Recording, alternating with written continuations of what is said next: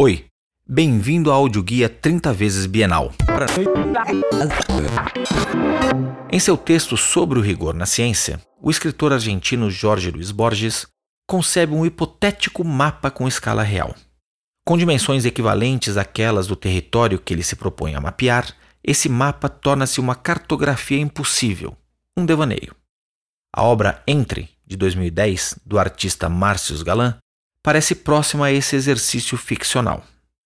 Ao ampliar imagens e zonas de conflitos de um mapa por meio de recursos de microscopia eletrônica, o artista revela não o espaço que as imagens supostamente representam, mas paisagens fruto da interação das fibras do papel e da tinta.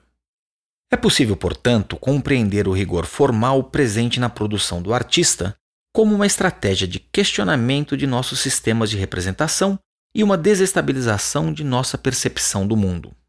As propostas poéticas do artista tendem a subverter nossos referenciais materiais, noções de equilíbrio e profundidade.